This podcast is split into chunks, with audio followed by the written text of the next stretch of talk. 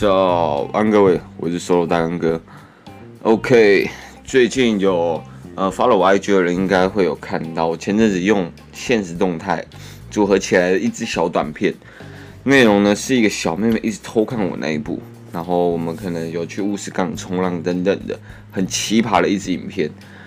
OK，那我在这边说一下，当时其实是想挑战用现实动态做一支旅游的记录。毕竟我们每个人每天打开现实动态比例非常之高。如果大家学会用手机拍下的现实动态组合成一个记录，一定很直观、很快又酷，所以才有那一次的创作的想法。那我自己在当天打开 Story 拍的时候，突然想到，咦，诶，其实我默默存了很多滤镜诶，有些是变成复古一点的画面，有些是会让反光闪。亮晶晶的一个滤镜，这样拍下来一天也是十几支的记录，最后都留个两三秒的片段集结在一起，成为最后的出游记录。那其中的话有三件事情，我觉得大家有点概念后，拍起来剪起来会比较顺畅，会比较开心。毕竟看起来很容易，好像就是随便拍一拍组合在一起，但是拍和剪起来其实还是很吃影像的一个基本功。那是基本在哪里呢？我现在就跟大家说一下。OK，第一件事情就是所有的画面都尽量让它有一个运镜的产生。那也不是说不要定卡，但就是我们去让画面有点做移动的动作。那运镜就是所谓的相机的运用技术。那我先介绍一下那支影片有用到的运镜。第一个就是拉近，还有推远。那在拍的当中，不一定是靠我们在拍的人。移动我们自己位置的前后来制造那种远近的差别，我都是直接用录影的那只手指按下去往上推，就会有直接拉近的功能。那这样子的操作会让画面更顺畅，而且在 running 到最特写的时候，手可能也会有一些些的晃动。那其实这样的晃动我自己是蛮喜欢的，因为其实特别的真实，而且更会深入其境。你会发现很多。像有些电影，他们其实，在一些比较慌乱或者是很写实的画面，他们其实不会用很定的画面去拍，他们其实会有一点点的晃动，来增加那种临场感。OK，那第二个的话，用到运镜是平移，在冲浪裤的那个片段，呃，我们我们画面咻一下的划过了冲浪裤，那再接下一个画面，没有什么特别需要解释的，其实就是让画面更丰富。呃，滑过来，滑过去，灵活一点，看起来整个画面才不会整个实实的。第三个运镜的话，其实就是目标转移。我在影片的后面，我有拍到一个男生，一个陌生人躺在一个沙滩上，被沙子埋起来。后来开始有一个比基尼妹走到我的面前，挡掉整个画面。然后我原本特写镜头不动，但是变成是 take 在他的呃比基尼泳衣身上。所以这样其实就是一个目标的转移。像这个画面其实也不是原本写好的，但是在后期剪辑的时候，一看到这段，二话不说，该给的福利哦，不是，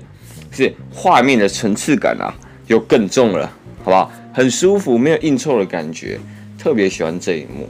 OK，好，那第二件事情的话，其实是。我们滤镜可以找风格接近的，就像我设定好复古风格，所以滤镜会有一个老派的一个亮晶晶，bling bling bling 的，那还会有电玩荧幕上面显示的我，还有杂讯很高的滤镜穿插着用。当然你要用些自己觉得很酷的风格来混搭也是可以，端看你自己的风格，但就还是尽量有个一致性，这样你在看你记录的画面虽然很莫名其妙，但却有一种和谐的存在。所以画面风格其实还是很重要的，可以试着多下载几种不同的滤镜，交换使用，或是再从你觉得不错的滤镜做着衍生寻找，并且使用，通常都会是自己喜欢的类型。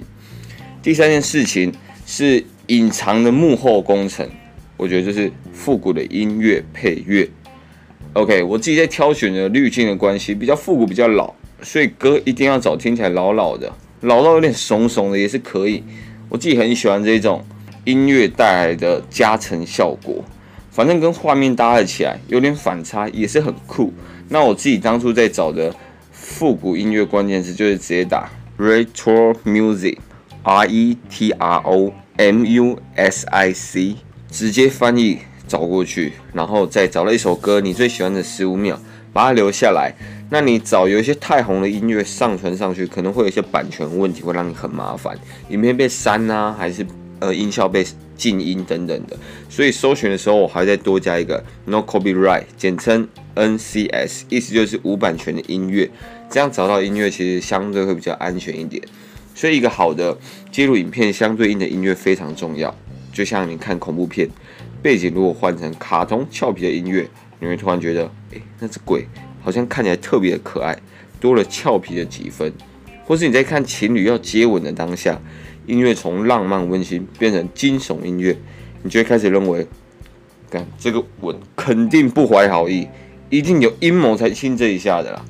对，你会因为听到的音乐而产生不同的一个联想，这是很正常的。OK，所以第三件事情，我认为就是最重要的，音效要配对，音乐要跟画面和谐一点。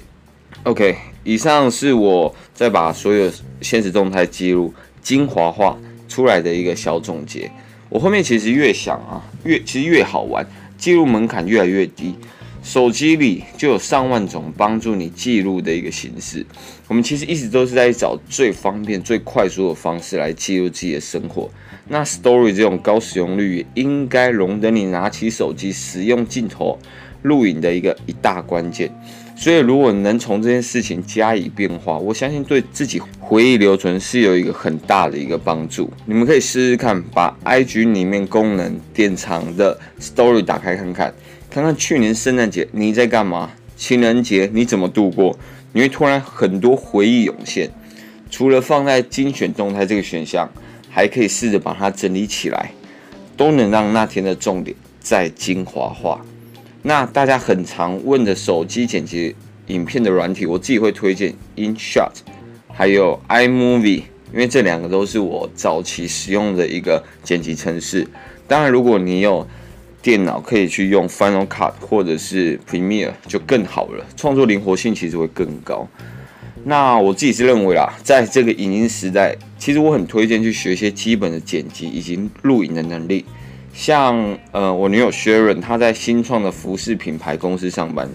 就要接触各种的短影音制作、简单的介绍影片，或者是物品摆拍等等的工作项目。那身边也有很多朋友，他们都会因为公司的要求，而开始要去做一些，嗯，不管是小编，他们需要去做一些影片。或者是图文的一些编排等等的，都是很容易会需要用到的。所以我其实一直都认为，录影剪辑一直都不是什么高高在上、很难接触到的一个技能。试着先把自己的旅游画面记录下来，开始使用剪辑软体。相信我，你只要剪出一支短影片，剪辑软体的基本你就都会了。再来想要玩一些不同的专场或是音效搭配，网络上都有大量的资讯，不管国内外都在等着你去查询。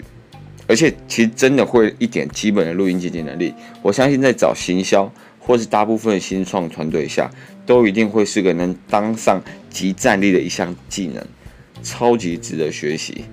OK，听了那么多，看一下自己最近的旅游时间是什么时候，应该给自己的手机一个机会，让自己的创作都从那台手机产生出来。好，期待看到你们的影片。欢迎发出来，就是在现实中他标记我，让我转发，大家抽出来一起交流一下。那如果有在用 IG 的朋友有问题，欢迎随时私信我。那也不要吝啬你的五星评价，留言起来告诉我，我还可以帮助你们什么，那边还能做得更好。OK，晚安各位，下次见，拜。